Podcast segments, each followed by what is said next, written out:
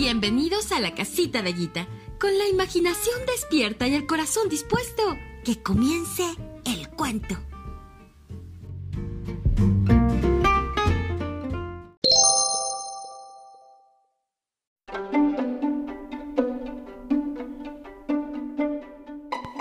Fábulas de la abuela, el cisne y el cuervo. Cerca de un pequeño estanque vivían un cuervo tan negro como el carbón y un cisne tan blanco como la nieve.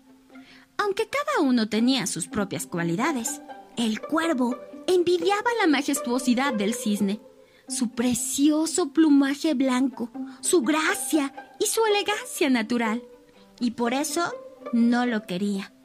El cuervo sentía tanta rabia que al final se convenció de que la blancura del cisne se debía a sus continuos baños y decidió lavarse él también. Se lanzó al estanque, se sumergió, aleteó, pero cuando salió seguía siendo negro como el carbón. Rabioso, el cuervo se revolcó entonces en el barro y salpicó con su suciedad al cisne.